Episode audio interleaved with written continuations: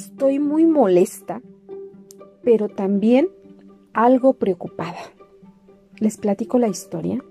Me llamó el papá de mi hijo para reclamarme el por qué había autorizado que su imagen y nombre se grabara en plataformas digitales y se difundiera en redes sociales.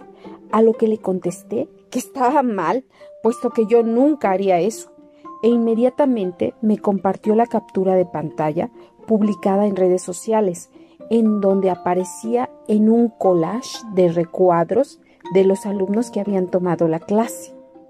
Y aparecía mi hijo en su escuela, así como en otras grabaciones en el interior de mi casa, realizando actividades relacionadas con sus clases de música y deportes. Después de ello, me bombardeó con preguntas tales como ¿cuándo y cómo autorizaste que se grabara nuestro hijo? ¿Tú sabes quién tiene en su poder la grabación original?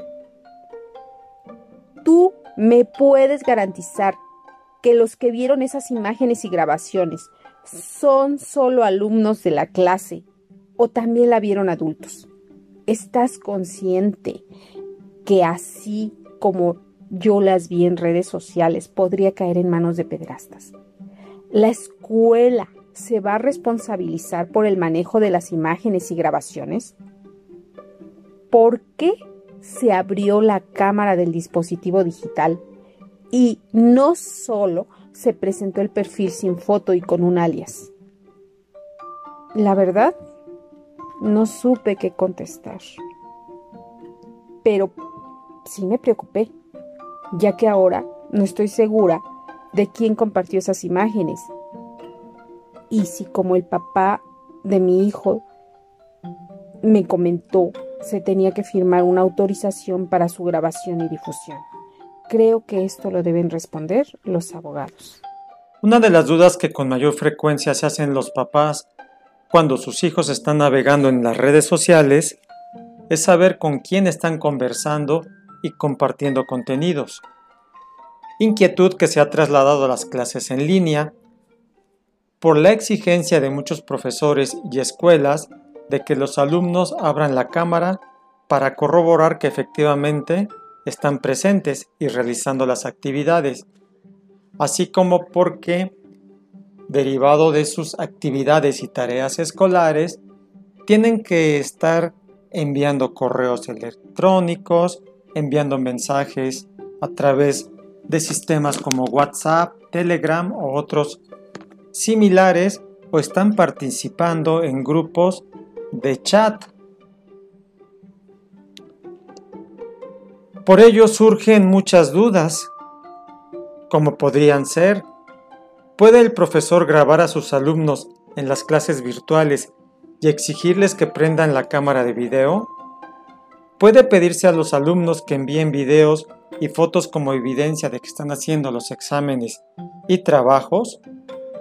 ¿Puede pedirse e inclusive exigirse a los alumnos participar en chats de redes sociales, estar intercambiando información a través de servicios de mensajería.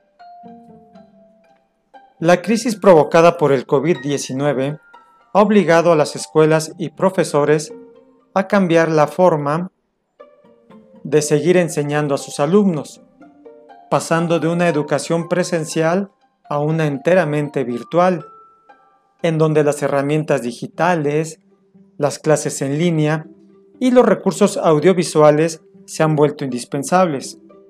Por ello, tanto los estudiantes como los profesores han tenido que familiarizarse con el uso de recursos digitales, aprendiendo a utilizar herramientas de reunión virtual, de apoyo didáctico y de mensajería para mantener el contacto entre los profesores y los alumnos, valiéndose de dispositivos de audio y video para llevar a cabo sus actividades y tareas escolares, compartiendo a través de ellas imágenes, audios, videos como evidencia de participación en clase y del cumplimiento de sus cargas escolares. En este punto, debemos considerar que las escuelas solicitan a, los profesores que graben el desarrollo de las clases que dan a través de plataformas digitales y estos a su vez piden y en algunas veces exigen a los alumnos que mantengan prendida la cámara y el micrófono.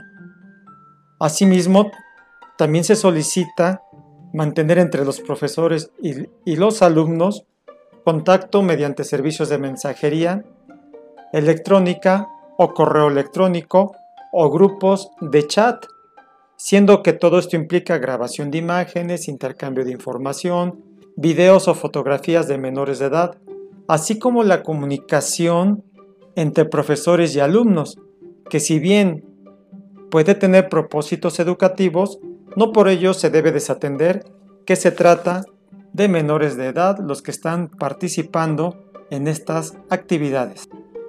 Una de las grandes preguntas es si, para que los alumnos participen en clases en línea y compartan su información personal, imágenes, audios, videos o establezcan contacto a través de servicios de mensajería, se debe recabar previamente el consentimiento de los padres.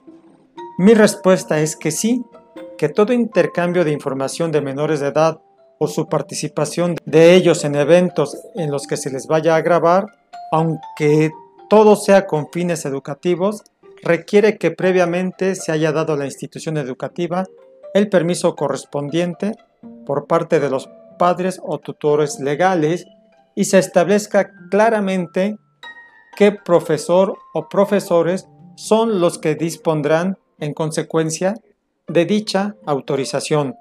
La recomendación sobre la autorización.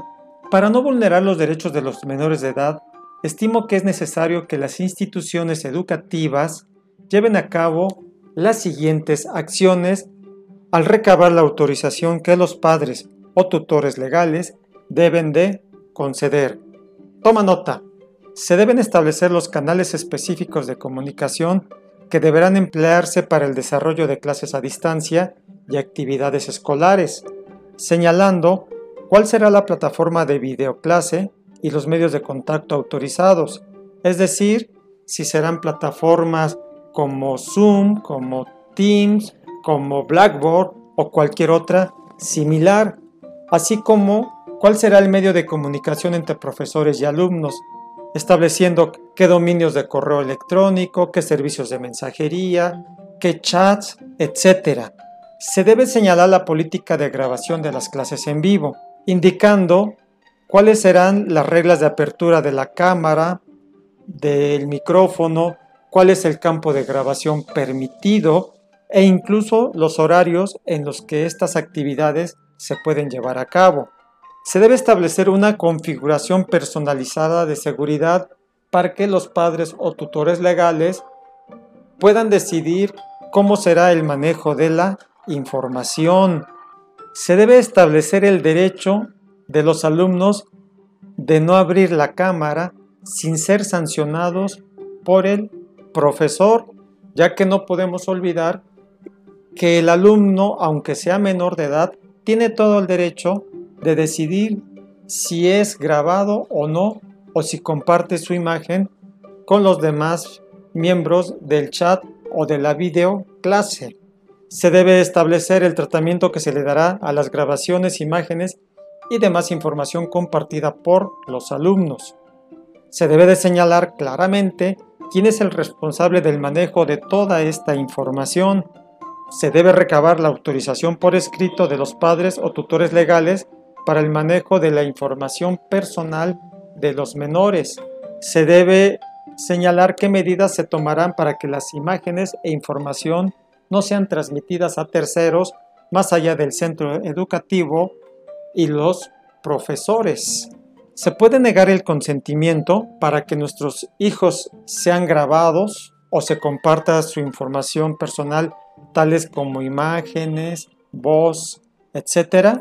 Sí, y en este caso la negativa no debe de afectar de manera alguna la calificación final que obtenga el alumno, ya que los padres tienen en todo tiempo el derecho de acceso, rectificación, cancelación, oposición y limitación al tratamiento de los datos de sus hijos menores de edad.